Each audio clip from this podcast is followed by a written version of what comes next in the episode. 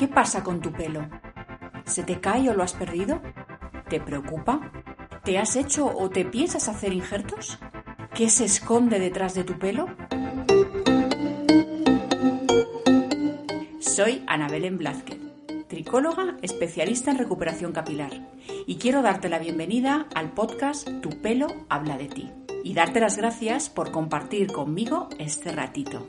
En este espacio compartiremos información sobre el cabello, consejos sobre cómo cuidarlo, tendremos testimonios, entrevistas muy interesantes y por supuesto hablaremos de vuestras inquietudes. Al fin y al cabo, sois vosotras y vosotros quienes nos exponéis vuestras dudas, que al final serán seguramente las dudas e inquietudes de muchos y de muchas. Así que sin más, comenzamos.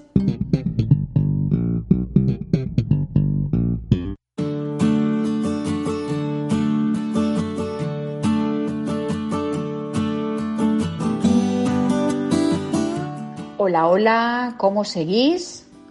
Bueno, ante todo hoy quiero agradeceros vuestro tiempito, que estáis ahí siguiéndome, que me estáis escuchando, que me mandáis mensajitos, me dais vuestro feedback, comentáis cositas que, que, queréis compartir conmigo y sobre todo que queréis que hablemos en el podcast, con lo cual os estoy tremendamente agradecida porque ya sabéis que sois mi motor. Hoy quiero hablaros de la palabra alopecia. Sí, yo sé, esa palabra que te da tanto miedo cuando la mencionamos. El miedo, el miedo que observo en vuestras miradas cuando me preguntáis si vais a perder el pelo y si vais a recuperarlo. Aunque para las personas la caída del cabello es preocupante, casi exclusivamente desde el punto de vista estético, lo cierto es que detrás de los diferentes tipos de alopecia hay siempre una alteración general de la salud que debe de corregirse. El problema es que las personas afectadas solamente están preocupadas por su pelo, por saber cuándo volverá a crecer y cuándo podrán finalizar el tratamiento.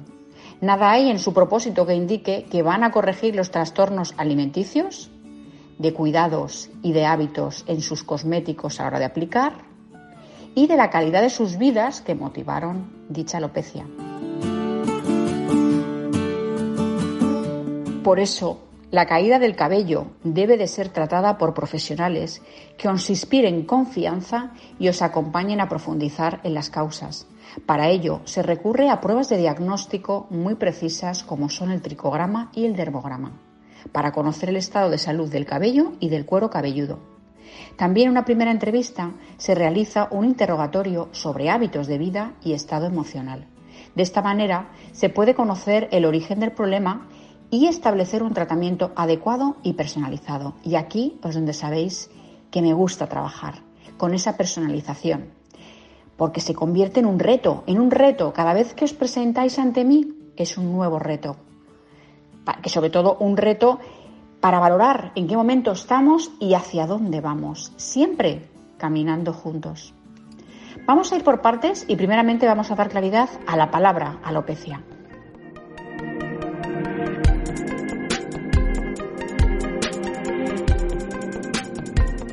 La alopecia se entiende como una pérdida anormal y excesiva de cabello. Ya sabéis, habíamos hablado en anteriores podcasts que se puede caer al día unos 100 cabellos. Y las alteraciones pueden ser diversas. Encontramos diferentes alopecias. La alopecia tóxica, por ejemplo, eh, puede aparecer después de tres o cuatro meses de haber padecido una enfermedad grave. Normalmente suelen ser de tipo infeccioso.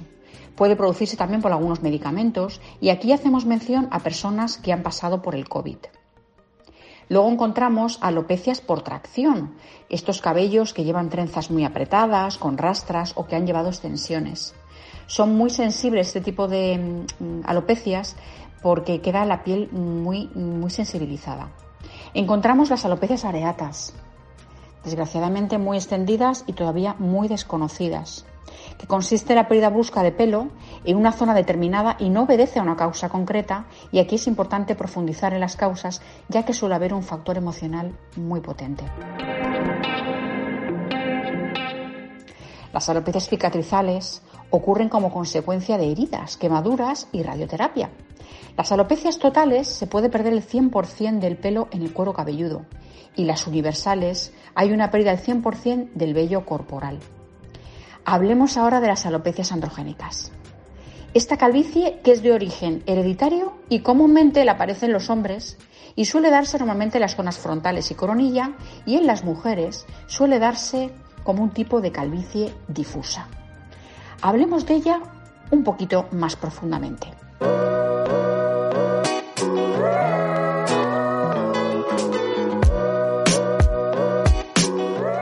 Quiero hablaros de, sobre todo, protagonistas, protagonistas que día a día cada vez vienen personas mucho más jóvenes, preocupadas. Hablamos de personas entre 20 y 24 años, sobre todo hablamos de hombres, de chicos jóvenes, que les preocupa, que les preocupa su caída de pelo y que desean no llegar a ser como sus padres o como sus abuelos y que les cuesta mucho aceptar la pérdida de cabello. Aquí realmente hay historias, historias muy interesantes que realmente cuando trabajamos con ellas, pues sinceramente lo pasan realmente mal. Hay un, hay un problema de falta de confianza y de autoestima. Incluso en situaciones como una persona no querer ir, por ejemplo, a un cine porque no le vean que tiene una alopecia en la zona de la coronilla. La verdad que son situaciones que la verdad eh, pues hay que estar ahí en un momento de empatía e intentar acompañarles. Felicito sobre todo a las personas jóvenes que desean acercarse sobre todo a dar soluciones y de una forma preventiva, porque valorar en qué estado se encuentran es un momento muy importante, sobre todo para dar un poquito de realidad. En estos casos es muy importante valorar el estado del cuero cabelludo y poder hablar con esa claridad de las soluciones que se pueden llevar a cabo en ese momento o posiblemente en un futuro pero siempre muy importante no adelantarse a técnicas mucho más agresivas que lo único que harán es conseguir disfrazar el problema. Me sorprende que cuando explicas a personas jóvenes que una cosa es la alopecia genética que se dará en el transcurso de los años y otra distinta son los factores adquiridos por nosotros, por nuestros hábitos, de cómo nos cuidamos, de cómo cuidamos nuestra vida, de cómo cuidamos nuestras decisiones, todo esto que afecta realmente al organismo y consecuentemente a nuestra salud. Después de aparentemente entender que son cosas distintas y de hecho los hábitos duran para siempre y vamos avanzando a estar cada día mejor, acaban decidiendo que prefieren pagar a alguien que solucione su problema sin comprometerse consigo mismo. Pasan por intervenciones carísimas y que luego no ven los resultados esperados. Hay unas expectativas elevadas y que luego sale caro. Sale caro sobre todo porque jugamos con la autoestima, con la confianza. En estos casos y con la experiencia de los años, aprendí que solo puedo acompañar a quien quiere comprometerse con cuidar su salud y tomar decisiones que ayuden a conseguir resultados conjuntos. Ahí es donde vemos los casos de éxito. A veces es importante, como especialista, reconocer si la persona está preparada para realizar dichos cambios. Muchas veces, aunque me cueste, tengo que recordaros que me pagáis por lo que sé y que sé que funciona para conseguir los resultados que deseáis. Pero no puedo hacer el trabajo por vosotros.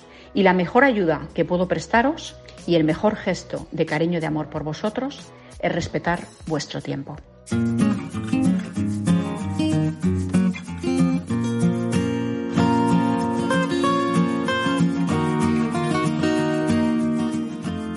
En la mayoría de los casos, la alopecia no se considera una enfermedad, pero ocasiona trastornos a las personas que sufren la pérdida de pelo. Las personas con abundante pelo producen en los demás una impresión de vitalidad, juventud y salud, mientras que la pérdida de cabello está socialmente relacionada con enfermedad y vejez. Por lo tanto, la caída del cabello y la alopecia pueden tener una connotación emocional en determinadas personas, ya que pueden disminuir su autoestima.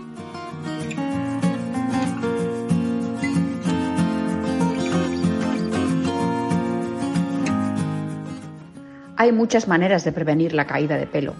Para ello, hay que crear un plan que pueda ayudar a restablecer el crecimiento de pelo o detener la caída del mismo.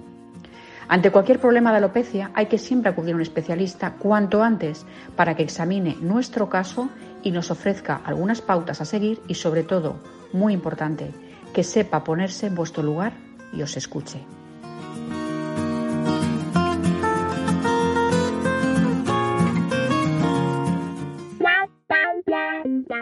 Recuerda, si tienes un problema capilar, no debes preocuparte, debes ocuparte. Porque ocupándonos, avanzamos a saber algo más de nosotros. Si tienes alguna duda, si quieres que hablemos de algún tema en concreto, escríbenos a info arroba centrocapilardelmar.com y desde que podamos te contestaremos. Gracias por estar ahí, nos escuchamos muy prontito.